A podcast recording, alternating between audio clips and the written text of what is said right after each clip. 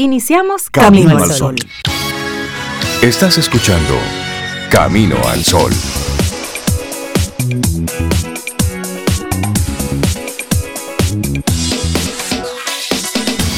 Buenos días, Cintia Ortiz, Sobeida Ramírez y a todos nuestros amigos y amigas Camino al Sol oyentes.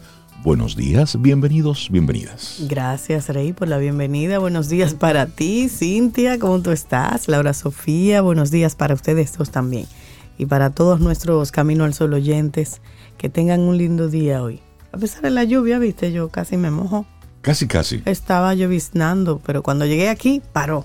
Ah, qué lindo, lloviznando, eso es en la capital. La capital, lloviznando. Sí, Salcedo es jariniano. Una jarinita. Una jarinita. Cintia, hola. Una jarinita. Una Me jarinita, gustó. una jarinita. Ese término me gustó. Y estaba esperando que tú saludaras a todo el vivo, como dijiste el otro día. Todo el vivo, sí, todo el vivo. Muy inclusivo, muy inclusivo. Buenos días a ti, Camino al Sol oyente, y qué bueno que estemos conectados hoy otra vez, Rey Sobe. Yo feliz de estar aquí. A mí me encanta estar aquí con ustedes. Ay, Arrancando también. la mañana. A mí me encanta Camino al Sol. Si yo no, fue- yo no estuviera aquí, yo fuera Camino al Sol oyente. Sí. Pues qué bueno. De esos que escriben mucho, De la- mucho. eso, y- eso te iba a decir, de esa que van a escribir mucho, de esas caramba. activas, así es. Sí, y bueno, darle los buenos días a todo aquel que conecta con nosotros a través de caminoalsol.do, nuestra página web. Transmitimos desde ahí y también a través de estación 97.7 FM. Esto es radio, ¿eh? Ahí se me cayó el anillo. Ay, Ay, Dios eso mío. es premonición. Ay, ¿qué significa eso? Que cumples 24 próximamente. ¡Ay, Dios de la vida! ¿Y que- por qué tú te estás sobando ese anillo? Por No, eso, mira, es- y quitándoselo. ¿Será que, Rey? Mira, está deja. Mira, deja de estar... Yo tengo aquí dos o tres cositas De- grandecitas. Deja de estar llamando lo que no, No. lo que no debe venir. Alejandro. A Jesús. no. Zafa. Zafa. Y eso que no somos cabalosos ninguno. No. Bueno, de- depende. Por si acaso no somos carabalos. Bueno, hoy arrancamos nuestro programa con una invitación para que hagamos espacio en nuestra vida para el asombro. Ay, sí. Eso es lindo. Ay, eso es precioso. Dejarnos impresionar, dejarnos asombrar, permitirnos que, que las cosas nos asombren, Sí. porque a veces vamos simplemente dándolo todo por sentado y vamos asumiendo como algo natural, como algo que debe estar ahí, una serie de cosas que no, que son realmente un regalo de la O vida. vivimos metidos, Rey Cintia, en esa vorágine del día a día, del ruido, de- del calor, de, y quejándonos por todo. Y vivimos dormidos y pensamos que el asombro tiene que ser que, que llegue un cohete, tú sabes, que te pase con... o que sea espectacular un día que se- decidiste ver el sol, Exacto. pero él está ahí cada día. O una luna llena, hermoso, Es pero ella cada mes hay una luna llena. Pero a veces vivimos tan distraídos, tan dormidos, que esos pequeños y cotidianos eh, asombritos Que ahí. no, no lo Sí. notamos. Sí. Mira, a veces yo me levanto de mi casa, perdón, Cintia. Bien, voy, con los café, pero la mayoría de los días, cuando amanece el sol así temprano, yo me asombro cada vez que salgo de mi Y habitación. tú dices, maravillo. ¡Qué belleza! Cómo entran las luces del sol ujú. y cómo se, se repliegan en mi casa y el colorido. Yo me quedo, ¡ah! ¡qué belleza! Me Y eso es gusta tú estar detenerte. aquí. Y, y son milésimas de segundos. Sí. milésimas de segundos y nosotros tenemos cinco caminos, digamos, para, para dejarnos sorprender. Porque hay gente que en la rutina le, le, Sí, le sí, molesta y no le gusta y por eso no lo valoran. Pero tenemos cinco canales y tenemos esa ventaja de tener esos cinco canales, la vista, el oído, el olfato, son múltiples Sí. las vías por las que tú te puedes sorprender. Te puede pasar un olor ahí rápidamente, la, la vecina eso- está haciendo esa bichuela. Y eso te que hacen en conecta tu con otra cosa. Sí. El olor, entonces el olfato te conecta y te asombra, pero otro día puede ser la vista, pero otro día un sonido, una risa de un niño. es. Hay niños que se, los- la, la- la sonrisa de los bebés, para mí la risa es preciosa. Yo a veces pongo risa de esa que sale en la serie de... Y escuchar eso de un vecino por ahí cerca en un centro comercial mientras tú estás pagando algo, eso es una, O bonita canción sorpresa. que de repente te sorprende, que Sí. sea mucho que tú no escuchabas y te conmueve. Y te transporta a ot- a, otra, a otro momento, a otra época. ¿Qué le Entonces, sorprenderá a nuestros Camino al Sol oyentes? 849-785-1110. Sí, ¿qué harán ellos para...? Y ahí lo averiguamos. Sí, ay, sí, Cuéntanos, pues yo soy curiosa, a mí ¿qué me gusta asombra? saber. ¿Qué te, qué te, qué te quita el aliento? Sí. A mí, por ejemplo, me quita el aliento cada vez que yo puedo detenerme a observar una montaña, la loma. Es decir, yo ahí digo, maravíllome ante, ante lo majestuoso, lo Sí. imponente, lo grandioso. Pero me pasa igual con el mar. A mí con Ay, el mar Cuando yo veo el mar, yo digo, wow. Es decir, Sí. esa, esa inmensidad. Con el mar, nada ni nadie puede. Y un rito, Rey. Ah, un río que tú y- te y- quedes- es- y, y y todo el ese sonido, que sonido. no solamente el Eso agua, sino a mí eso A me mí el agua, el agua en sentido general, menos la cisterna. no, porque ahora para, que no, no, digan. esa no. menos la cisterna. No, pero, pero esa es necesaria. Esa, Un esa es la necesaria. Sí, sí, pero un río, un laguito. Señores, hasta una buena conversación Sí. con alguien. Sí, sí, sí. Un buen café. Óyeme, Sí. pero- Solo ese buen café, tú dices, wow, pero qué bueno me quedó esto. Pero tú Sí. sentarte y recibir así la brisa del ¿eh? el viento, así que, que toca tu cara y tú cierras los ojos y sentir por milésimas de segundos, eso sí. wow. y un nido, y cuando tú descubres un nido, en algún ay, lugar, sí. en una ventana, en algún lugar, tú te sientes especial porque ya tu casa alberga un nido, tú te sientes Entonces, diferente. Son Estamos entrando cosas en un mood así profundas. chévere, Sí, y eso, eso no cuesta dinero. Lo, que nos, lo único que nos cuesta es detenernos, observar y agradecer. Entonces hoy haz espacio en tu vida para el asombro. A eso te queremos invitar. Ay, sí. Bueno, y hoy, 12 de mayo, es el Día Internacional de la Enfermería o del Enfermero. Se celebra el aniversario del nacimiento de Florence Nightingale. Claro, mira, Florence Nightingale nació un día como hoy, 12 de mayo, pero en el año 1820 en Londres. Y ella fue una enfermera, escritora, estadista británica, y ella fue considerada precursora de la enfermería profesional contemporánea como la conocemos hoy y creadora del primer modelo conceptual de lo que es la enfermería. Desde muy joven, ella se destacó en las matemáticas y culminó sus estudios y aplicó sus conocimientos de estadística a la epidemiología. Oye, era estadística lo que les- Ujú. pero aplicó esto a la epidemiología y a la estadística sanitaria. Fue la primera mujer admitida en el Royal Statistical Society británica y fue miembro honorario de la American Statistical Association. Ella sentó las bases de la profesionalización de la enfermería con el establecimiento en el año 1860, ya ella tenía ahí 40 años, de su escuela de enfermería en el Hospital St. Thomas de Londres, actualmente parte integrante del King's College de Londres, así se llama hoy en día y fue la primera escuela laica de enfermería en el mundo. Su trabajo fue la fuente de inspiración de Henry Dunant, fundador de la Cruz Roja, para quien no lo sabía. El trabajo de ella inspiró entonces al fundador de la Cruz Roja para precisamente fundarla y autor de las propuestas humanitarias adoptadas por la Convención de Ginebra. Importante, esos nombres, esas grandes mujeres que a veces no conocemos y que sientan las bases de lo que, de lo que tenemos en el día de hoy. ¿En Y qué año fue que ella nació? 1820 y en el 1840 tenía la escuela de enfermería. Ya, en una época donde estudiar para una mujer y destacarse, y sobre todo en ámbitos como estadística, era, era un reto, era, Era un reto, y un las Era enfermeras, los enfermeros, esos héroes anónimos. Bueno. Cuando estás en el hospital, cuando estás en una clínica, es ese completo desconocido que se acerca y te sirve y calma tu dolor y vela porque se cumplan todos los protocolos, porque las medicinas estén ahí a tiempo. Los enfermeros, las enfermeras, los grandes protagonistas de, de esta pandemia, que junto con los médicos estuvieron ahí batallando. Y ganando tres pesos, Rey. No le Así niegan una mismo. sonrisa a ningún paciente. No, Así y es. con unos horarios de trabajo que son a veces, tú sabes, no lo aguantaría todo el mundo bajo un contexto, como dice. Rey, de dolor y de situaciones donde lo que tú estás recibiendo siempre son personas en un estado vulnerable. Es más, eh, eh, eso da para que iniciemos hoy con el Niágara en bicicleta. Sí. Tranquilo, Ah, eso- Bobby, tranquilo. Tranquilo, Bobby, tranquilo. Sí, a mí me gusta esa canción. Recordarle a todos nuestros amigos Camino al Sol oyentes que tenemos un programa muy especial. Salud, Sobe. Sí, Salud, cuídateme mucho. No, en, en paz, en paz. Este proceso ya. En- ya va saliendo de esto. saliendo de eso. Mira, tenemos invitados muy especiales y hoy tenemos, bueno, pues la, la presencia aquí en cabina de Fénix Pérez estará acompañándonos, pero muy también Braudina Eusebio para hablarnos de los, para los emprendedores. Los así. trucos. Sí, los trucos y estaremos conociendo también a una fundación.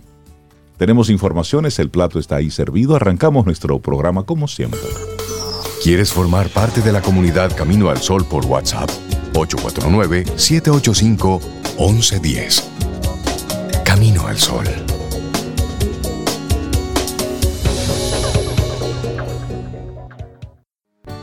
Laboratorio Patria Rivas presenta En Camino al Sol, la reflexión del día.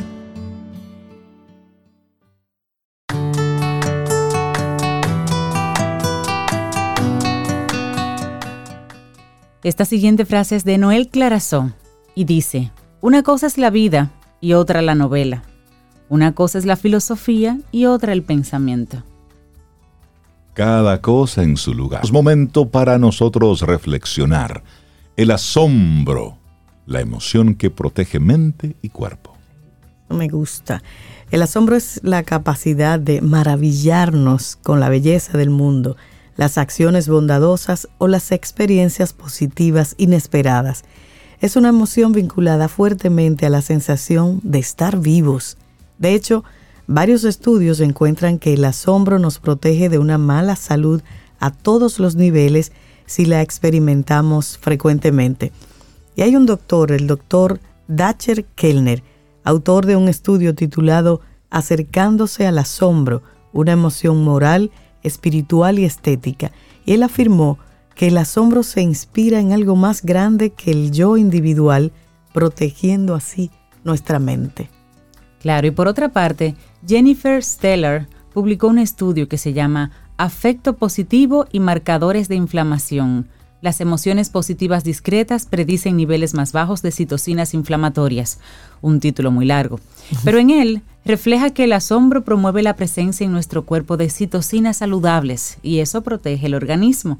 Todo esto sugiere que las cosas que uno hace por experimentar esta emoción, como un paseo por la naturaleza o perderse sobre con la música, tienen una influencia directa en la salud y en la esperanza de vida. Ah, hablaste de esperanza de vida. Bueno, pues en la década de 1970, el antropólogo Paul Ekman propuso que las personas experimentamos seis emociones básicas. Ira, miedo, sorpresa, asco, alegría y tristeza. Desde entonces, los científicos han cuestionado el número exacto de emociones humanas. Algunos investigadores sostienen que solo hay cuatro emociones, mientras que otros llegan a identificar hasta 27. Los científicos también debaten si son universales o el papel que juega la experiencia en su asimilación. Incluso la definición de emoción es un tema de controversia.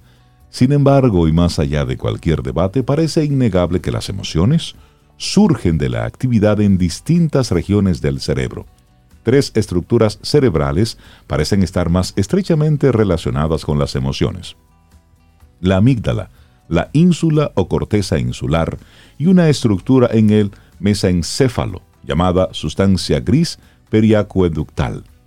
Jennifer Stellar, profesora asistente en el Departamento de Psicología de la Universidad de Toronto, es especialista en el estudio de emociones prosociales. Algunas de ellas serían la compasión, la gratitud y el asombro, que ese es el tema que estamos tocando hoy. Así Su es. investigación sugiere que estos sentimientos contribuyen al propio bienestar. Ay, qué bonito eso. Bueno, y el asombro, hablamos, y su relación con las citocinas. El papel de las emociones positivas en la salud física apenas está dando sus primeros pasos en la investigación contemporánea. En el Laboratorio de Interacción Social de Berkeley, Jennifer Steller y sus colegas descubrieron que las emociones positivas están relacionadas con niveles más bajos de citocinas proinflamatorias.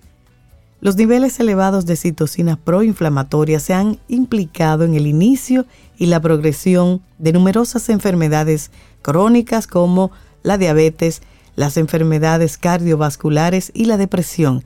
Así se reflejó en un estudio publicado en la revista Emotion. Este equipo de Berkeley encontró que el asombro, medido de dos maneras diferentes, fue el predictor más fuerte de niveles más bajos de citocina proinflamatorias.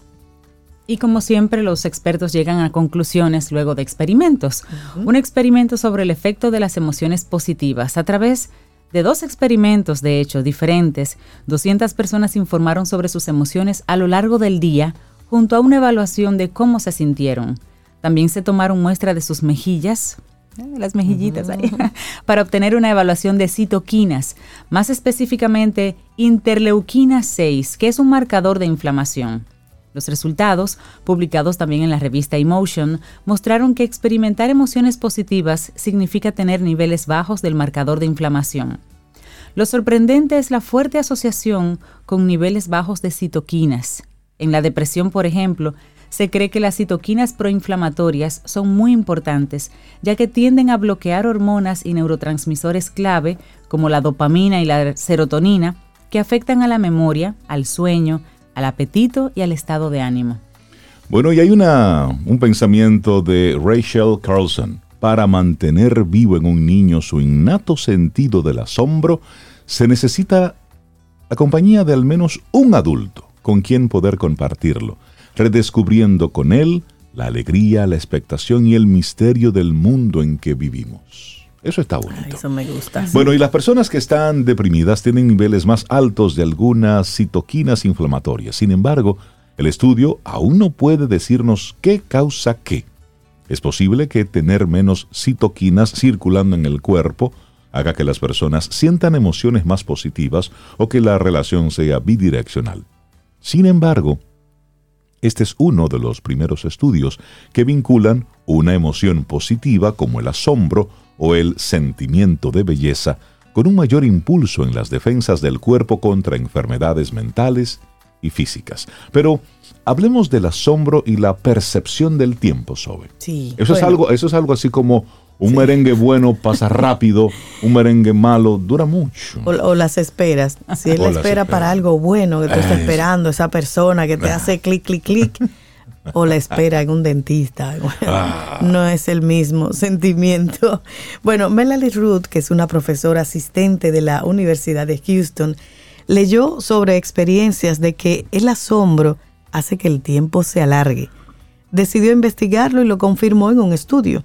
Experimentar asombro en comparación con otros estados disminuyó la impaciencia y provocó que las personas percibieran que tenían más tiempo disponible. La autora establece una relación causal entre la falta de tiempo para experimentar asombro y efectos no deseados como problemas para dormir o estrés. El equipo de la doctora Ruth también concluyó que el asombro aumentó la voluntad de ofrecer tiempo como voluntario, oye, y elevó la satisfacción con la vida. Pero hay también una relación del asombro con las relaciones sociales. Así es. Y es que los profesores de psicología Deicher Kellner y Jonathan Haidt delinearon las cualidades clave del asombro en un artículo, pero sugirieron ahí en ese artículo que el asombro típicamente incluye sentimientos de inmensidad y de acomodación. Es decir, el asombro se inspira en algo más grande que el yo o la experiencia de una persona y ese encuentro entonces ayuda a ampliar su comprensión del mundo. Y esta emoción también se ha relacionado con una mejora en la interacción social. Kellner explica que estar en presencia de grandes cosas provoca un yo más modesto, menos narcisista, lo que permite una mayor bondad hacia los demás. Eso pasa cuando estás mirando la inmensidad del mar y te dices, pero yo soy chiquito, la montaña majestuosa, pero yo soy nada comparado con... Y eso te aterriza, digamos que eso te aterriza. Bueno, y ya las experiencias que provocan asombro se pueden producir de muchas maneras en nuestra vida diaria ya sea a través de un paseo por la naturaleza, como tú muy bien decías, escuchando una historia de vida, como mencionaba Sobe, con una buena conversación, o perdiéndote en la música o observando el comportamiento de un bebé. Según la investigación, las personas tienen un promedio de tres momentos de asombro por semana. Oye, hasta eso se ha medido. Tres, tres. Mm. Hay que aumentar eso, ¿eh? Sí. Si aumentamos nuestro promedio personal, es posible que no solo mejoremos nuestra salud, la percepción del tiempo y las habilidades sociales, sino que también seamos más felices. Ay, sí, así es. Y al fomentar el sentido de nuestra vida, podemos responder positivamente al desafío de Dacher Kellner cuando decía, cultivar el asombro es parte de desbloquear el verdadero sentido del propósito de la vida. Qué lindo. Sí. El asombro, la emoción que protege mente y cuerpo. Escrito por la psicóloga Cristina Dora Roda Rivera. Y aquí compartimos su escrito en Camino al Sol. Laboratorio Patria Rivas presentó En Camino al Sol, la reflexión del día. ¿Quieres formar parte de la comunidad Camino al Sol por WhatsApp? 849-785-1110. Camino al Sol.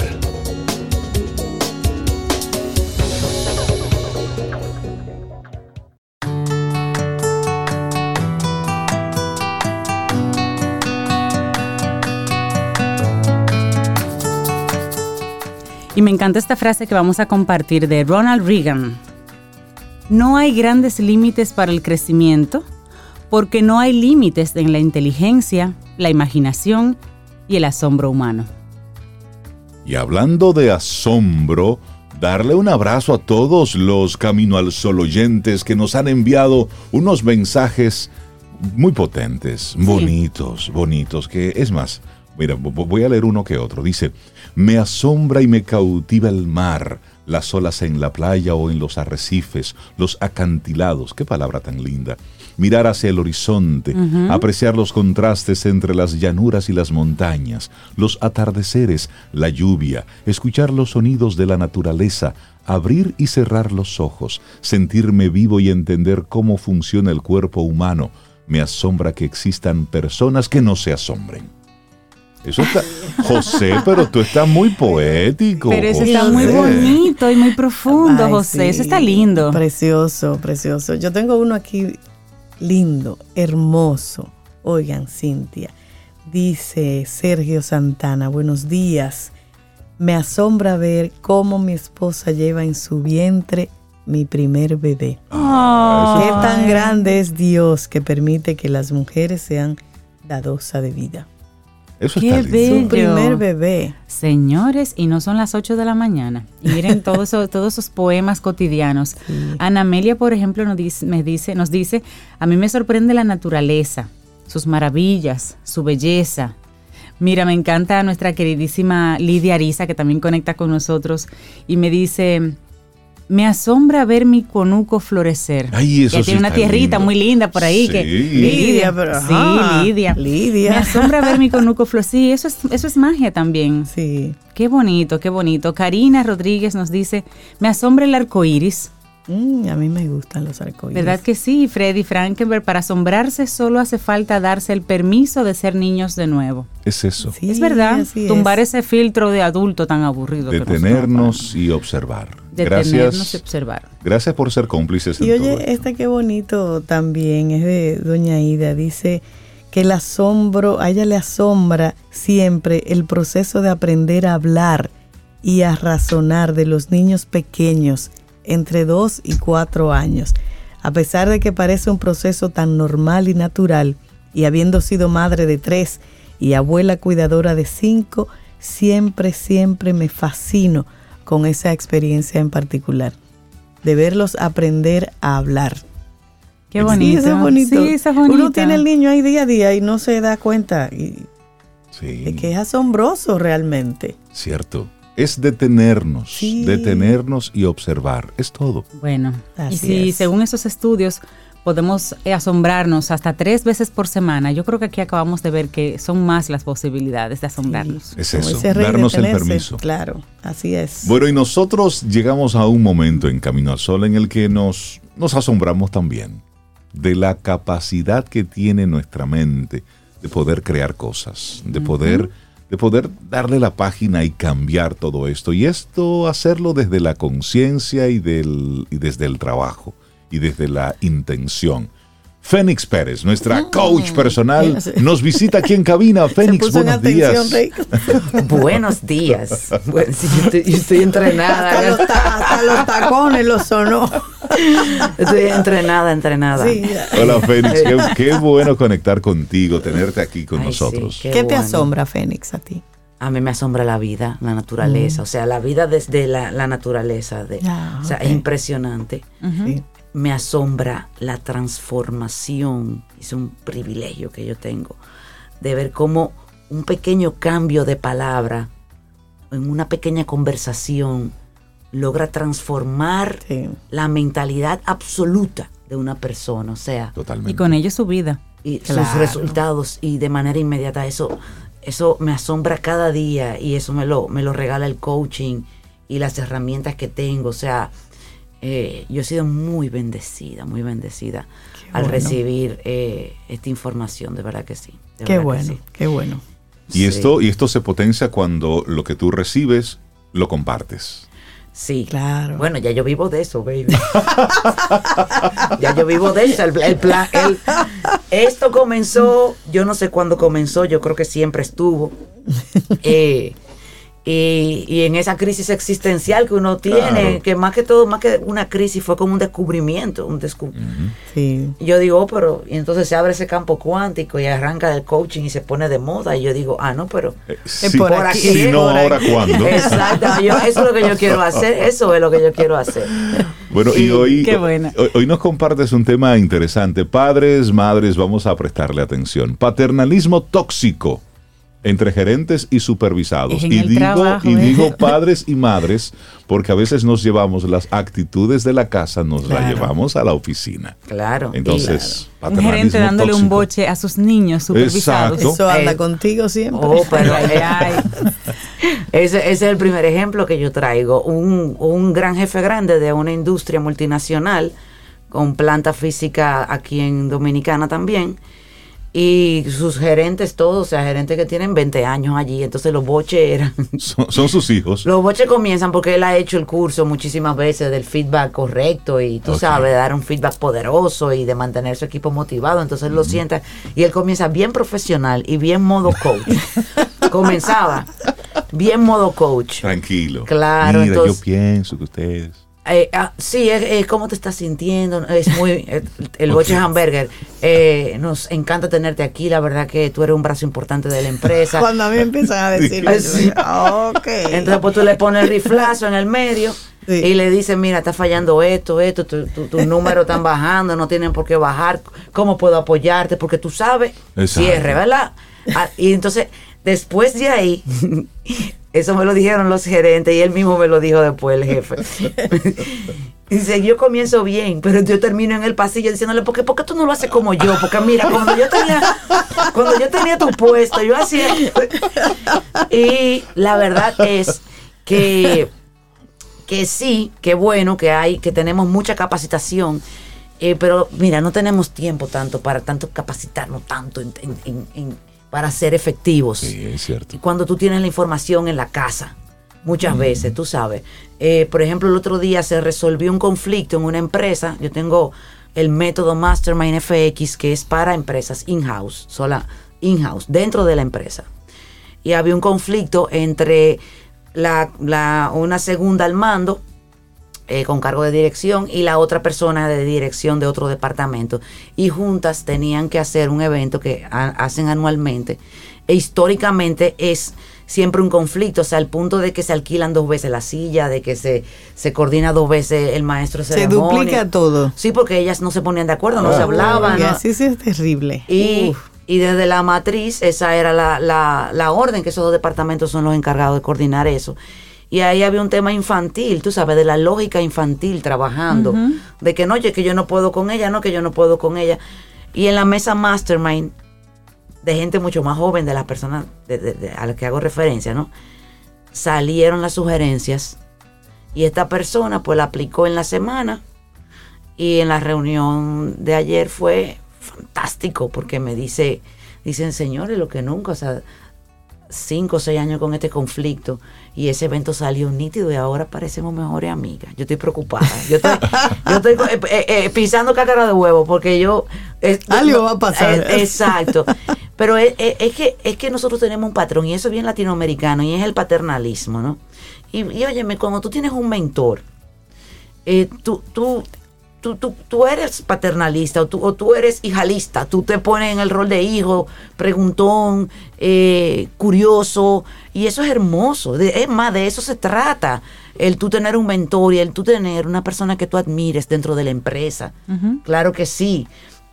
Eh, y el jefe se trata de que logre resultados, de que logre cambios en tu gestión para que cada vez tu performance lo superes. Entonces, claro que se parece la relación a la de papá, mamá y los hijos. Sí. Se parece. El punto es que cuando somos adultos, tus errores son tuyos, tus decisiones son tuyas, Por tus supuesto. éxitos son tuyos y las consecuencias de todo esto también son tuyas. Entonces, el, el problema con el paternalismo es que quiere delegar en, en, en el, en el padre, abro comillas, cierro comillas, ¿no? en el papá o la mamá, entre comillas, eh, la responsabilidad del resultado. Ah, no, pero usted me dijo. Ah, no, pero que usted me prometió. Exacto.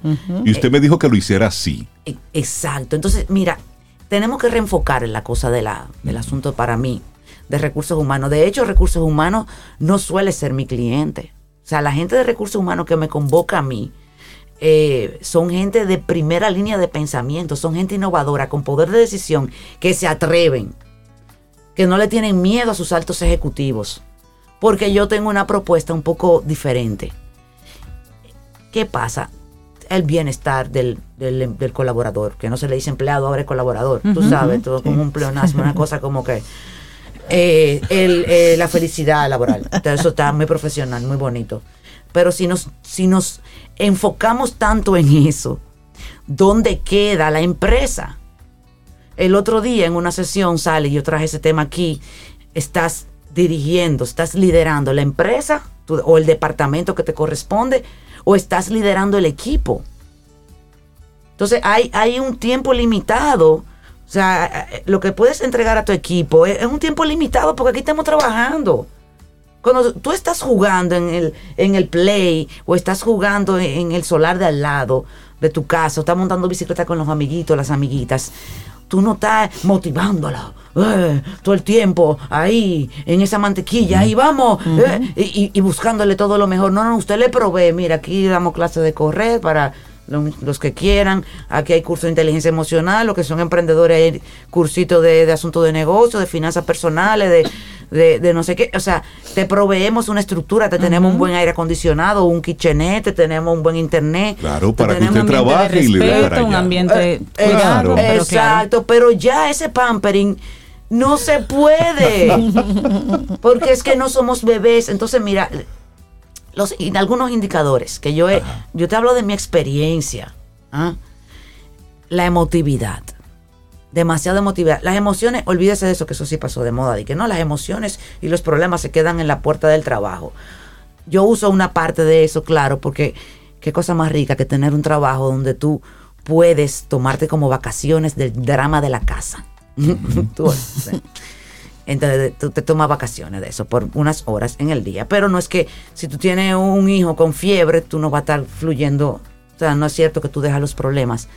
Pero el exceso de emotividad en el juego, esa lógica infantil, no te permite a ti avanzar. Y eso hay que tomarlo en cuenta. O sea, ¿estoy siendo demasiado emotivo o hay alguien en mi equipo demasiado emotivo?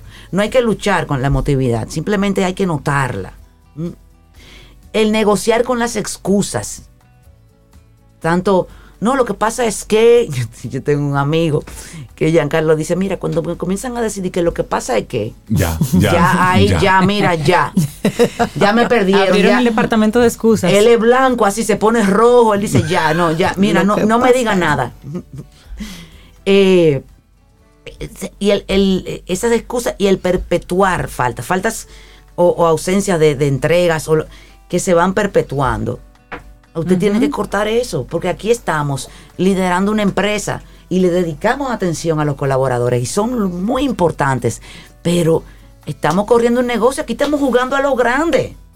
Claro. Tú sabes, entonces, Tú sabes que eso es bueno que tú llames un poquitito a la atención en ese aspecto, porque y ya en otro momento habíamos hablado un poquitito al- eh, sobre eso, de queremos cuidar tanto, tanto, tanto, tanto el clima, el ambiente, que perdemos de vista que esto es un negocio y que usted está ahí para hacer un trabajo. Por eso Jeff Bezos Sí. en un momento llegó a ser muy cuestionado porque Muy él decía, hey, eh, usted quiere trabajar en Amazon, usted quiere trabajar en Amazon. Yo no tengo que ser tu amigo. Yo no quiero que tú venga y te sientas chévere en un ambiente. No, aquí se viene es a trabajar. A usted se le paga porque haga una función. Son tantas horas y estas son las condiciones. ¿Acepta? Sí, no. ¿Aceptó? Pues vamos arriba. Claro. ¿Qué tanto? Tú sabes, que te sienta bien. que- El respeto siempre ante todo. Respeto siempre. Sí, sí, Pero sí. no podemos perder de vista que ese ambiente debe tener como finalidad la productividad. Claro, y enfocarse en el negocio. Eh, y, y que tiene y que, ti- y que va a ser divertido. Claro. Entonces, mira, hay unas hay algunas cosas que hay que destacar, que yo las traje. Y es que no somos Dios. Usted es el jefe, Ya. pero usted no es Dios. Exacto. Usted es un colaborador de la empresa, pero usted no es Dios. Exacto. el- lo que yo he visto, la cantidad de, de casos que yo he visto con lo- los, los masterminds que yo he hecho abiertos y los que ahora estoy haciendo in-house, que yo los he hecho antes desde hace algunos años, pero ahora ya está construido como un método que hasta lo registré en la onda y de todo. Ah, pero muy profesional. Muy bien, muy bien. tío. Bueno. Sí, entonces no somos Dios. ¿Cuántas veces hemos visto gente que dicen, no, yo estoy aquí para ayudarlo, porque tú sabes, yo comencé con él en el negocio y, y yo sé que yo soy importante, yo no quiero que él se sienta que yo lo abandono. Y usted tiene empleado ahí 15 años de su vida ganando dos cheles, o sea, vamos a sincerarnos. Exacto. O sea, vamos a sincerarnos, vamos, usted vive de esa de esa ubre. usted vive de eso y usted está escudándose en eso para no asumir su responsabilidad con usted. No, pero es genuino porque yo incluso yo he conocido gente que no necesita trabajar para para vivir bien, ¿no? Que son que tienen fortuna y tal, pero 15 años yendo a, ayudar a un primo en el negocio, en la fábrica eh, y, ahí y, y- y entonces te, te no rinden, tienen un cargo alto, no rinden, no se les puede exigir mucho porque eh, ayudando que están, o sea, Exacto. la premisa Sí, mental sí. es que están ayudando. En- a pesar de ahí, suelte el primo. Claro. Suelte el primo porque usted ni lo está ayudando a él ni se está ayudando a usted. Así no me Eso es ayude. Mira, Claro. aunque no reciba beneficio en términos de salario, el ambiente que se crea viendo una gente que, que no hace nada, que como que Eso es que eso drena el ambiente laboral. demás, claro, Sí. claro. Entonces, asimismo, jefes y jefas que tienen colaboradores ahí que dicen, no, imagínate, porque que tiene, tiene cuatro muchachos. Pero usted fue que generó esos cuatro muchachos. Usted, o mira, hace unos años, Uno se puede poner sensible, pero Ah, como ese pero- trabajo es a- hace unos años vi- o sea. vimos la prueba psicométrica, ¿verdad? El, el método Mastermind que ya está disponible tiene tres ejes. Uno de los ejes es la adecuación al puesto. A ver si usted es adecuado para el puesto que usted tiene, para apoyarlo. Cuando yo veo la prueba de este muchacho, gerente de, de un departamento importante, y le digo, pero es que fulano, le digo al jefe, es que ese hombre no hace nada porque es que él no tiene ninguna de esas competencias. No, no, Feni, claro que él tiene que hacer. Le digo, revisa. Te doy una semana, vamos a ver en una semana, en dos, y tú revisa. Efectivamente, el tipo no hacía nada. Pero ¿cómo salía? Su departamento siempre estaba en números verdes. Siempre. ¿Por qué? Porque todos los demás departamentos cargaban con el departamento Con las de él. de él. O sea, no se iban errores de su departamento porque el departamento de producción Lo, lo, y Los lo- el apoyaban. departamento Lo de despacho, exactamente, Salvaba. se ocupaban de, de hacer la labor de él. Porque tenían el mismo tiempo que, que él en, en antigüedad dentro de la empresa.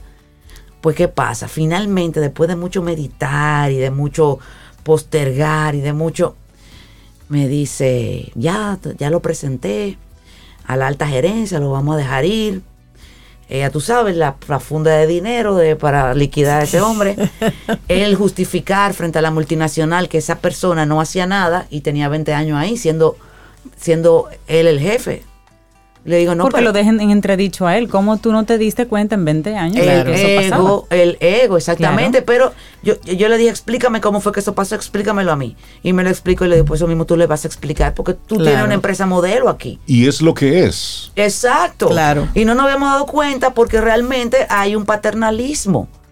Y un departamento cubre al otro. y ¿Entiendes?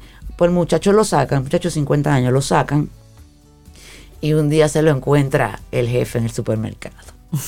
Y me dice, Feni, me llama un sábado. Me dice, Feni, yo te tenía que llamar, porque tú puedes hablar. Le digo, sí, sí, claro, pues, más contigo que te quiero. Me dice el Feni, yo no sé si estoy contento o molesto.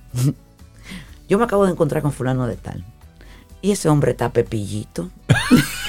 ese hombre está muñeco. es envidia, dile. Ese, es Ese hombre andaba con un polochecito nuevo, rosadito, así unas bermuditas y unas chancleticas. Yo pensaba que él iba a estar destruido a esta altura, dos No. meses de haber.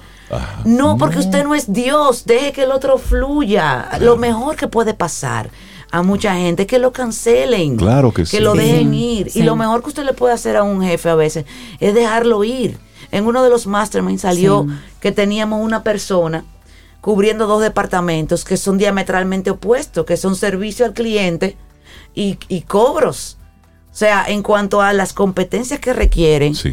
son diametralmente opuestos. Sí, y sí, teníamos una persona cubriendo, entonces esta persona se da cuenta de eso, lo hablamos en el mastermind, que yo qué guay, pues, renuncia. Chéverísimo, my friend, porque está permitiendo que la empresa crezca, ella de por sí, por ese, por no podía cumplir con, tenía que cumplir Con con, todo, uno de los dos perfiles, no con los dos. Y la prueba psicométrica me lo arrojó. Entonces, e- ella solo renunció y dijo, tú sabes que eh, por eso es que yo no estoy tan feliz aquí. Entonces ya no, no, no espero una empresa linda, ¿eh? una empresa linda, buena. Eh, renunció y quedó a la orden para colaborar con las dos personas que se colocaron en esos Estamos cargos. aquí, cualquier cosa me llaman. Exactamente. Entonces, otra distinción que hay que hacer, tu estilo de relacionarte fuera es el mismo estilo que tú traes a la- al negocio, a la oficina. Claro. Entonces, tienes que tomarlo en cuenta. No te puedes hacer tonto porque es lo... No, yo en el trabajo soy completamente diferente. Mentira. Usted es como Sale es. la naturaleza. Mentira. punto. Totalmente. Mentira. Y si usted es deshonesto, mira, no hablemos de eso, de la deshonestidad. Sí, no, sí, no. sí, sí. Ni- es un tema... bueno, Donde quiera lo va a hacer. exacto. Sí. Otra distinción. Del bien común depende el bienestar individual. ¿Mm? Eso es un principio de narcóticos anónimos, de alcohólicos anónimos, que aplica para la empresa. Si la empresa no está bien, sus, sus, sus miembros, sus partes, no van a poder estar bien. Entonces hay que cuidar la empresa. Hay que cuidar esa gestión. Porque es el bien mayor, donde hay un mayor impacto. Y a veces nos quedamos en, ese, en esa microgestión. Y Exacto. haciendo microgestión de persona a persona, descuidamos el departamento. Y por cuidar al departamento, descuidamos a la empresa. Entonces ahí tú te das cuenta, Reinaldo, por qué a un hombre como Jobs, que además de ser un genio en su, en su área, era un genio comercial también, ¿eh? Ojo, los grandes genios que sobresalen es porque tienen ese genio comercial. Lo sacan de su empresa. Porque es que hay que cuidar la gallina de los huevos de oro. Entonces usted es muy bueno para emprender, es muy bueno para idear, es muy bueno para vender, más no está siendo bueno para la gerencia. Exacto. Y eso es, óyeme, eso es normal. Y ojalá todo emprendedor y todo líder de- Entienda eso. entienda eso, que usted como emprendedor no es el que va a administrar exitosamente su negocio posiblemente. Usted necesita apoyo, complementarse. Porque el perfil emprendedor es un perfil creativo, es un perfil dinámico, es un perfil arriesgado. Y cuando estamos hablando de gestionar una empresa de la que vive muchísima gente, usted tiene que ser estable, tranquilo, Exacto. Sí. una cadencia, un ritmo. Entonces búsquese un administrador que además lo aterrice, que usted lo respete, que le pueda decir, no, no, no, no hay dinero para comprar una flota de aviones, como le dijeron a Branson. y él dijo, bueno, pero ¿puedo comprar un avión? Compre un avión. Compre Te uno, vamos a dar una flota. un- pero no una flota, papá. Eh, Tú sabes, eh, eh, Richard Branson tenía ese mastermind que lo apoyaba y él, y él le creía, ok, pues vamos a comenzar con un avioncito. Y ahí está Virgin Airlines. Sí. Exacto. Muy bien, porque él, él, él puede quebrar una para que la otra Claro. nazca. Exactamente. Fénix, y en ese este- paternalismo precisamente. Y ese paternalismo, ya para ir cerrando este, porque este es un tema sumamente interesante, porque nosotros como país vemos al presidente como papá. Ay, Y entonces ese es otro tema. ay. Las empresas que están metidas en un sistema mucho más grande que a su vez piensa y funciona bajo ese paternalismo social que tenemos. Porque va a hablar el presidente y lo que va a decir. Y él dijo, y vemos como todos los funcionarios, no, porque yo despacho directamente con el presidente. Es decir, tenemos todavía esa mente de que eso es lo más grande que hay. Y va a hablar esta noche a las 7. Es decir, todavía tenemos instalado en el sistema cómo desmontamos nosotros un sistema que está dentro de un sistema. haciéndote responsable. Haciéndote responsable. Porque fíjate, es muy cómodo y a todos nos gusta tener líderes, a la mayoría, ¿no? Nos gusta que nos lideren, a la gran mayoría. Nos gusta tener eh, que, que- que- que nos lideren. Y cuando nosotros entramos en una conciencia colectiva, no pensamos, simplemente nos dejamos llevar por ahí. Así sea el comunismo. Entonces ya después que ya yo soy comunista, entonces ya no tengo que pensar, sino que ya la, la, la, la mentalidad me la impregna el, la, Yo entro la en una cole- masa, la ya- ya dejo de colectividad. pensar. Exacto, y así en las religiones, así por eso las religiones te dicen, tú no puedes estar en tantas religiones al mismo tiempo, lleno tantos grupos, tantas constelaciones, tanta meditación, tanta sí, terapia, sí. tiene- ¿es aquí o es aquí? Y vamos arriba, vamos a trabajar. En la mayoría de las religiones te quieren sesgar, pero claro, es por- es para que tú no tengas que pensar tanto y te dejes llevar y, y hagas eso y te va a ir bien, porque si tú crees en eso y tú confías, pues, Está en su ya, derecho de quedarse Tú ahí, sabes, claro.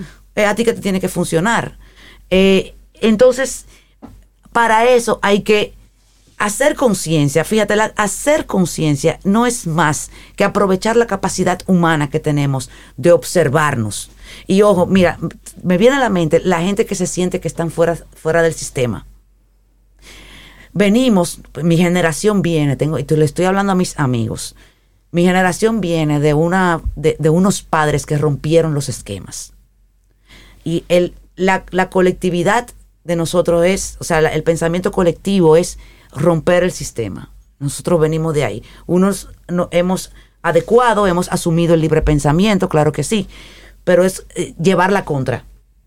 ¿Mm? Y solo asociarnos con ideas que no sean lógicas, que a la vez nos meten en una colectividad. Entonces hay que, hay que tomar en cuenta eh, a qué colectividad elegimos estar, porque es rico estar en una colectividad. Entonces, para cerrar y responder, utilizar la capacidad humana de observarte. Observarnos. Esa es la conciencia. Tu capacidad de observación de ti mismo.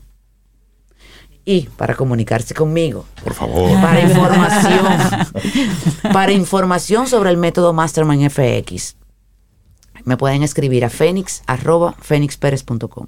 Fénix arroba fénixperez.com. Esto es un método probado. Este es un método que te va a acelerar el equipo de trabajo. Y yo estoy a su entera disposición. Síganme en Instagram y en mi canal de YouTube. favor. Por favor. Sí. Fénix, buenísimo. Qué, qué- qué bueno. Me encanta, Fénix. Y es un gusto conversar contigo y esa, esa energía que tú, que tú transmites. Y eso, hágase responsable. Suelte ese paternalismo, asuma, póngase en esto y siga asombrándose. Porque la vida es puro asombro. Una Fénix, belleza. Te abrazo, cuídate mucho. muchas Gracias. abrazo con todo mi corazón. Gracias. Buenísimo. Gracias, Un gracias. abrazo. Siente y disfruta de la vida. La vida. Camino al sol. Camino al sol.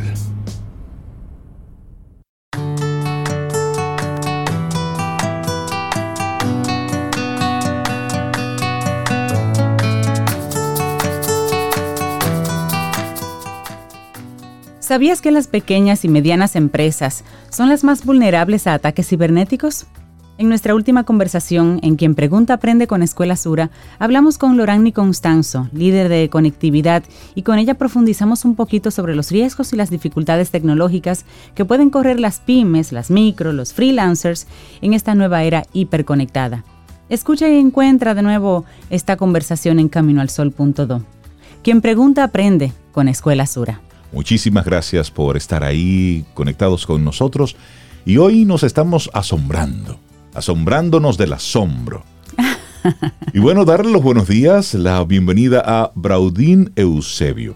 Ella tiene especialidad en, en el mundo de la, de la comunicación, de la producción audiovisual. Ella es publicista, es docente y bueno, es una, una colaboradora muy Así es. nuestra con la que hoy vamos a hacer una especie de declaración pública. Braudín, sí, acepto. Ahora, ser rentable. ser rentable. Braudín, buenos días, ¿cómo estás? Buenos días. Antes tengo una quejita. A mí no me dan mi título más importante en este programa. ¿Cuál es? Que es el de Camino al Sol Oyente. Eso. Bueno, realmente sí. Braudín es una Camino al Sol oyente activa y en el tema de hoy, más temprano, ya hablaba de, por ejemplo, el asombro de ella, el mar y la luna. El mar y la luna. Yo estoy casada con ellos dos. El mar y la luna. Qué lindo. Ay, qué bueno, Braudín. Conectar contigo siempre para hablarle a los, a los, bueno, a los freelancers, a aquellos que decidieron quemar las naves y decidieron, bueno, pues trabajar por su cuenta. Y luego se dieron cuenta que había que tomar una serie de elementos en cuenta. Que ser freelance era una cosa y ser freelance rentable era, otra. Es otra, exacto, porque a mí eso me surgió por una mezcla de, la última conversación que tuvimos, que, que yo me quedé pendiente con el CC.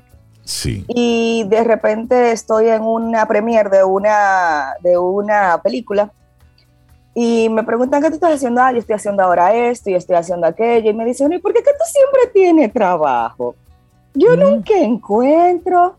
Y yo, bueno, es que hay cosas que hay que tomar en cuenta, porque vamos a ser claros.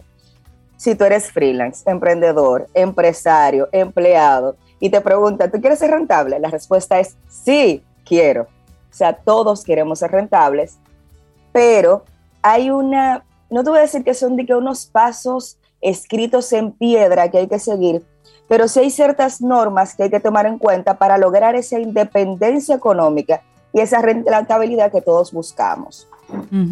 Eh, lo primero es que, y esto no es negociable, es sí al aprendizaje constante.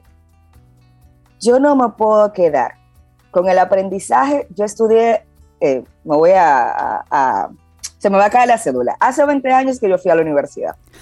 como en mi licenciatura. no te preocupes, estamos en confianza. Estamos en las mismas aguas.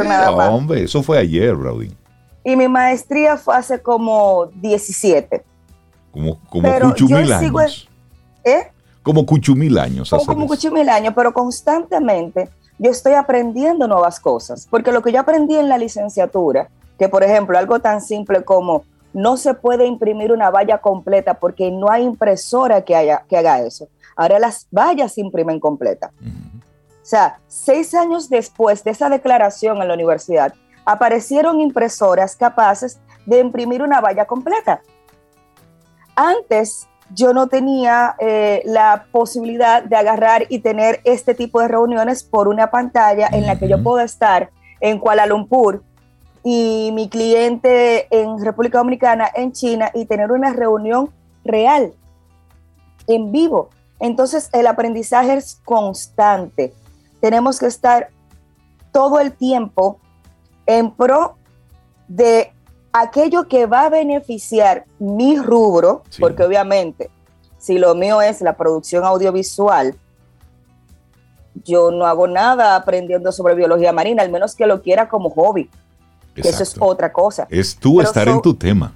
Exacto, pero dentro de mi tema, dentro de mis áreas, que son, que pueden ser varias, porque tampoco es que no, porque yo soy productora audiovisual, yo no tengo que aprender nada con dirección. La dirección es parte de lo que tú haces. Tal vez no lo hagas tú directamente, pero tienes que trabajar con un director. Entonces, tienes que estar constantemente aprendiendo sobre las distintas aristas que comprenden tu rubro, que comprenden tu área. No quedarte atrás, porque hay otra gente, no, porque soy de la tecnología y esa cosa para los muchachos. Ah, ¿y qué tú haces entonces? Sí, sí, la formación te mantiene competitivo y deseable en el mercado, claro. Exacto, y eso se traduce en lo que tú acabas de decir, en estar en competencia todo el tiempo, en ser atractivo para un, un cliente. Ojo, con esto no quiero decir que le estemos cayendo atrás a toda la tecnología y todas las herramientas que salen. No, porque entonces eso sí que es una locura. Exacto, y ahí no vas a ser rentable nunca porque mi teléfono que yo lo compré hoy, dentro de seis meses, según la obsolescencia programada, es obsoleto. No, sáquele el jugo, señores. O sea, mientras sus cosas funcionen, sáquele el jugo. Dele para allá. esa es mi, esa es mi política. Funciona, dele para allá. Exacto. al menos, por ejemplo, que tu trabajo sea eh, que tenga que ver con, vas a ser como Avatar cuando salió, que hay una tecnología nueva que sí o sí tienes que necesitar, ahora sí, evalúa realmente. Pero si no, señores, yo tengo una máquina del 2009 y la otra del 2015 Bueno, y y funciona. trabajo con ella perfectamente. ¿Qué yo Claro. hago? Les actualizo los software. Exacto. Ya, ya no puedo más actualización, entonces yo compro una nueva. Pero no tengo, no estoy corriendo atrás de eso. Y otra cosa que puede confundirse con el aprendizaje es la capacidad de adaptación, sí a adaptarnos. Léase, o sea, cuando hablan para diferenciarlo del aprendizaje, el aprendizaje constan- con, constante y toma un poco más de tiempo. Si yo quiero aprender un nuevo idioma porque ahora quiero incursionar eh, en el mercado chino, porque hay una gran cantidad de posibles clientes allá, no lo voy a hacer de un día para otro. Sin embargo, la adaptación es rápida. Léase. Me llaman para una producción y de repente eso es en la playa y tengo que sentarme en el piso. Ah, no, yo estoy acostumbrada a sentarme en un escritorio. Amiga, adáptase y siéntese en el piso. Eso, eso es lo que hay. Muévase. Muévase, eso es lo que hay Claro. y todos, y por ejemplo, una, un proceso de adaptación que nos tocó a todos, y el que no aprendió de ahí, mira, hay que darle como un, como un cincel en la cabecita, tin, tin, tin, tin, a ver si le entra. La pandemia nos hizo a todos adaptarnos rápido, porque o te adaptas o te mueres. Antes de la pandemia, todo era presencial todo era yo tengo que estar ahí. Luego de la pandemia, todas empresas, freelancers, emprendedores, tuvimos que aprender a hacer uso de las te- tecnologías eh, de los medios audiovisuales y de los medios digitales. Todo el mundo tuvo que abrir un Instagram, aprender a usar Zoom o Teams o la plataforma que sea que usaras. Eso es adaptación. Ahora, aprender a usar el programa toma más tiempo. Pero Exacto. adaptarte a aplicarlo, o sea, tengo que, por lo menos déjame aprender y poner la cámara. Ya, ahora voy a aprender a usar el programa, cuáles otras herramientas. O sea, porque van de la mano, pero la adaptación es mucho más rápida, porque es lo que nos pide el momento en el momento. Otra cosa que, que la mayoría de la gente nos flagelamos y es que no nos damos la oportunidad de equivocarnos. Y sí, hay que equivocarse. Lo que no podemos hacer es, que, es quedarnos en el error he agarrado un látigo y me equivoqué, qué mal. No, me equivoqué. Ok, ¿qué hice mal? Déjame aprenderlo, déjame aplicarlo. ¿Por qué? Porque cuando me equivoco con un cliente, arreglo esa equivocación con el siguiente y ahí me permito, porque todo esto Claro. es caminando hacia la rentabilidad. Si yo me quedo en el error, si yo no aprendo del error, ah, no, no, esta niña me lo hizo una vez, me lo hizo dos, porque el, no- el 90% de los casos te van a dar más de una oportunidad. Pero si yo no aprendí de ese error, a la segunda que yo lo haga, bye bye, buenas noches, adiós, fuera. Sin embargo, tú vas aprendiendo, se está notando ese, esa, esa, ese aprendizaje tuyo. Tú vas a tener la capacidad de que los clientes te van a seguir buscando porque, ah, mira, es una niña que crece. Exactamente. Y También y también el trabajo en, en redes, por ejemplo, para el freelancer que está comenzando, eh, debe entender de alguna forma que no siempre va a recibir el cliente de primera mano. Pero si yo tengo una buena red de amigos, de personas que hacen algo similar a mí, yo tengo que poner ese ego al lado y decirle, mira, si te llega a ti un trabajo y tú necesitas ayuda, llámame que yo te puedo apoyar. Entonces, a veces yo no voy a ser el jefe del proyecto, pero voy a participar en un proyecto de un amigo. Y mientras yo entiendo que yo no soy la posición que estoy jugando, sino que simplemente yo como, como freelance doy el servicio en la base donde me necesiten, como el jugador, voy a tener siempre trabajo también. De hecho, tú acabas de tocar el siguiente sí, sí a la interdependencia, que es eso mismo que, tú estás, que te estás diciendo. O sea, si yo creo una red de colaboradores, de gente que tiene, eh, que dentro del rubro hace distintas cosas similares a las mías, o nos complementamos, tú siempre vas a tener trabajo. Porque o el trabajo me llega a mí y yo te llamo a ti, o el trabajo te llega a ti y tú me llamas a mí. Correcto. Pero sobre todo eso, dejar los egos a un lado Sí. y cumplir tu rol. Porque hay, pro- hay proyectos donde yo soy la directora, hay proyectos donde soy la productora, hay proyectos donde soy la coordinadora. Simplemente estoy haciendo una función dentro de ese juego, un rol. Es entender cuál es la parte que me toca. Y en esa misma línea, Braudín, para aquel que escuchándote dice, wow, debí tomar en cuenta que no tengo la personalidad para eso, porque cuando tú eres un empleado, te dice, mira, esta es la computadora, este es el software y esto es lo que vamos a hacer. Y tú te quedas, como comentábamos en el segmento con Fénix, eh, bajo esa sombrilla de ese paternalismo, de ese... De la empresa que te acoge. Eso. Sin embargo, cuando tú eres un freelance, eres tú el que primero debes proveerte de todas esas herramientas y luego eres tú el que debe liderar cada proyecto en el que te involucras. Y poner la pauta, ¿dónde voy? ¿Cuál es el siguiente paso? Claro. Por eso es importante, y ese es otro de los sí, conoce tu FODA. El FODA no solamente se aplica a las empresas. El FODA es una, una técnica que, que tú identificas fortalezas, oportunidades, debilidades y amenazas. Eso mismo te lo aplicas a ti.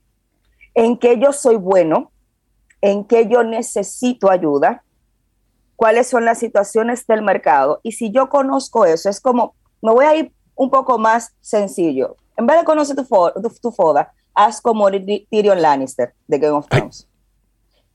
Con, mientras cuando tú conozcas y aceptes tus debilidades, nadie las va a poder usar en tu contra. Porque si yo sé que yo soy buena eh, escribiendo, pero no soy buena dirigiendo, busca a una persona dentro de esa interdependencia que te ayude a dirigir. Pero obviamente eso hay que ser un trabajo muy consciente, es difícil, escucha, pon oídos, no solamente en tu entorno, en los clientes, qué comenta el cliente, qué dice el cliente, que yo puedo cubrir de eso, que no. Y a partir de ahí, desarrolla estrategias, como lo hace el FODA, para tú sacar lo mejor de ti. Totalmente. Y por último, por último, sí a tener un hobby que te cueste dinero. Ah, no, pero yo se voy a decir, pero Brody, no ahorra que tengo. Yo sí, yo me he hablado del ahorro, ahorro muchísimas veces. Ese 10% tiene que ser innegociable. Pero ¿por qué tener un hobby que te cueste dinero? ¿Por qué? Porque eso te va a tener motivado a que yo tengo que trabajar, porque cuando tú estás trabajando tengo en una que producir dinero. y se tiene que ir a la oficina de 8 a 6, de 8 a 5. Pero cuando tú eres independiente y no tienes una motivación, que no sea algo como, ah, tengo que pagar la renta, tengo que pagar esto, porque esas son obligaciones que te pesan a veces. Pero si es algo que te gusta, ah, me gusta jugar tenis. Ah, pero tengo que tener los cuartos para la gasolina para jugar tenis. Y una, y una, raqueta nueva y unos buenos una tenis. Raqueta, Y unos buenos tenis. Ah, me, gusta, eso, sí. Usa esa motivación para producir el dinero del hobby. Claro, claro. Qué bueno, me, me gusta tomar vino. Pues las catas no son gratis, el vino tampoco. Entonces, Buenísimo. algo que te empuje, pero que te guste, que no sea de que ay, tengo que pagar la luz, qué vaina. Es más, que me la corte. Ah, yo quiero irme de vacaciones. Yo tengo una amiga que, que esa señora, mira, vive volando. Pero, pero su motivación es esa. Ah, claro, voy, a, voy, a, trabajar ahora y voy a ahorrar para irme a la India. Cuando está involucrada en un nuevo proyecto, ya está viendo cuál es el, el beneficio y lo que va a disfrutar. Sí, acepto ser rentable. Pero eso es una decisión. Braudín, la gente que quiera ponerse en contacto contigo. Bueno, antes de decir eso, quiero felicitar a las enfermeras, porque mi mamá es una, por el ah, Día de las Enfermeras. Felicidades. Felicidades, felicidades.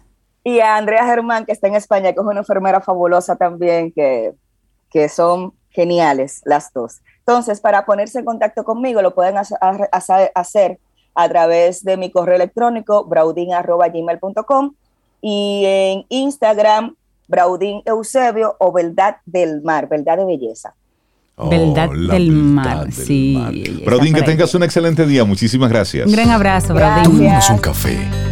Disfrutemos nuestra mañana con Rey, Cintia, Soveida, en camino al sol.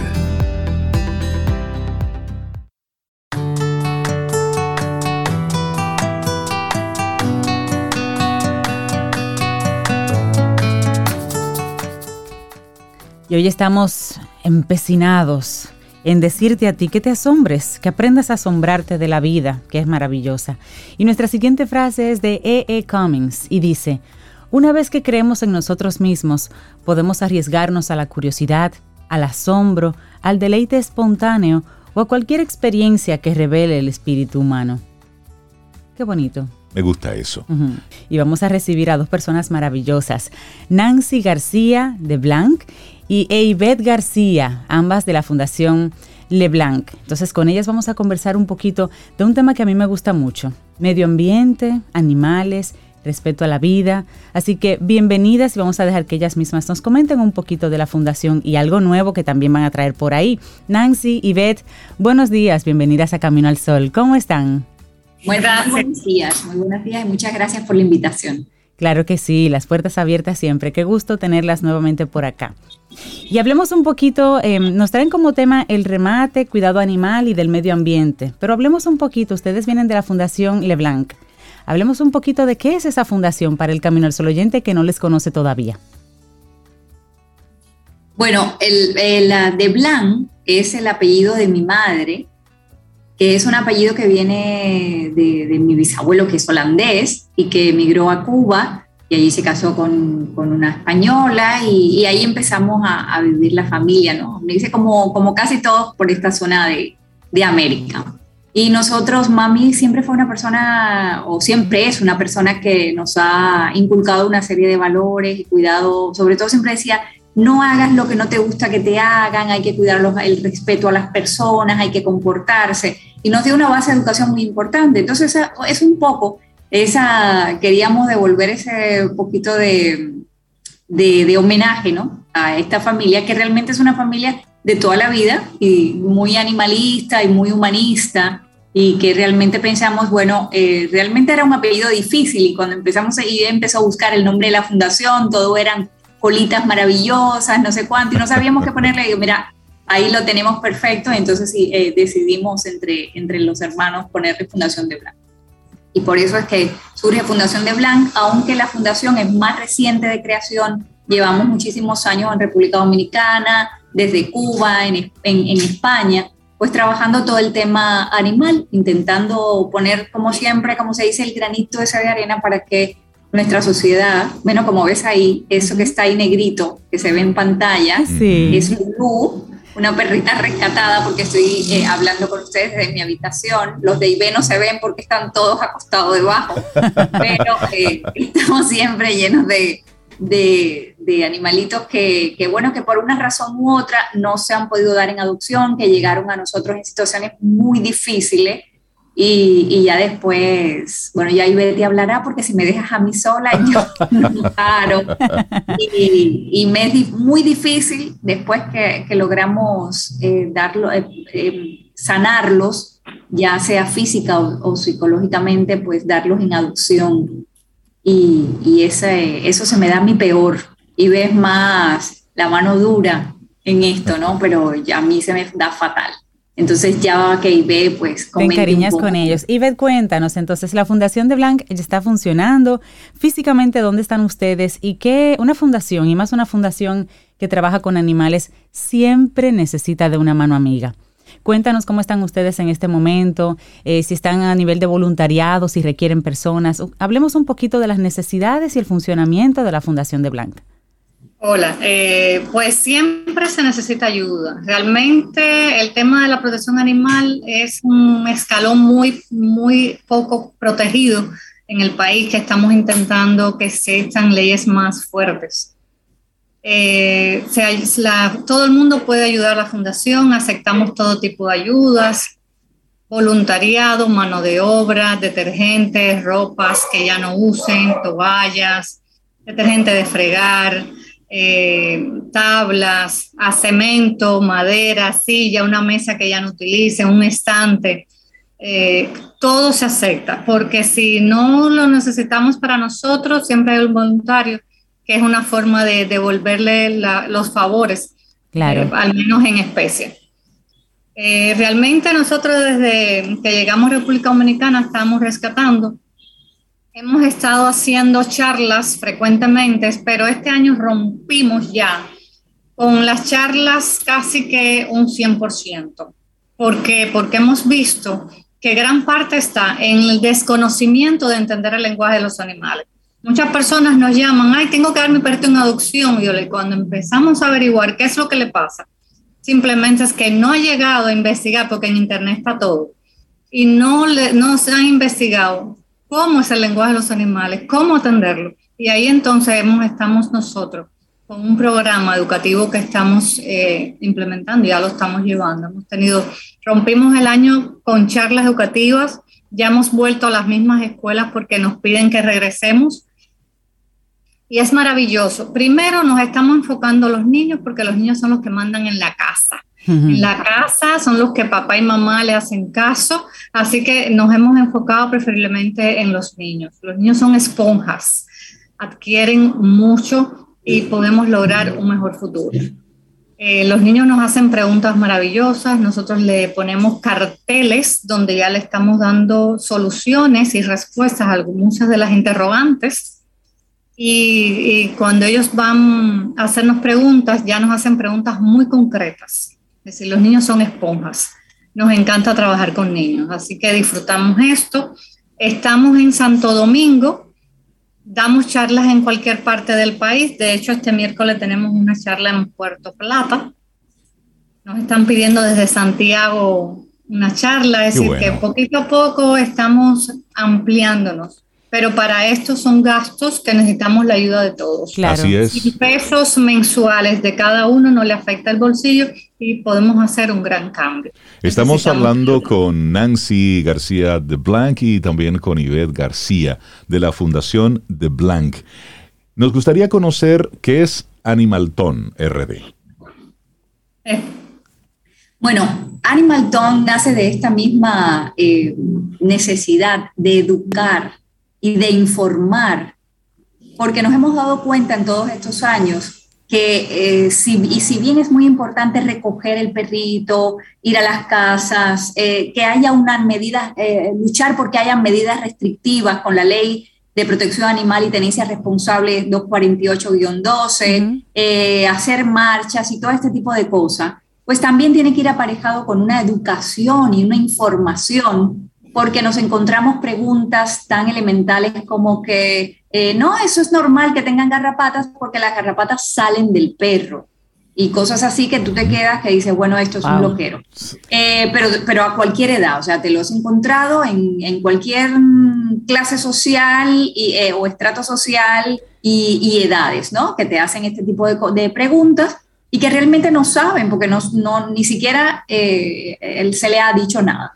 Entonces eh, eh, entendimos que era importante eh, y, que, que, era, y que daba muy buenos resultados, pues a, la, ver, a la vez de la labor de rescate, de la, la, la labor a la persecución al infractor, a la persona que maltrata, etcétera, pues ir educando a toda la población con un nivel de información que se le íbamos a llevar de manera amena, de manera divertida, de manera interactiva, porque entonces, hablando con una gran amiga que también es una luchadora incansable, que, que son, eh, bueno, pues eh, de Animal Tom, digo, perdón, de, de Ecoportal Dominicano, que trabaja muchísimo también con los niños, con los jóvenes, que tienen también su, su rescate.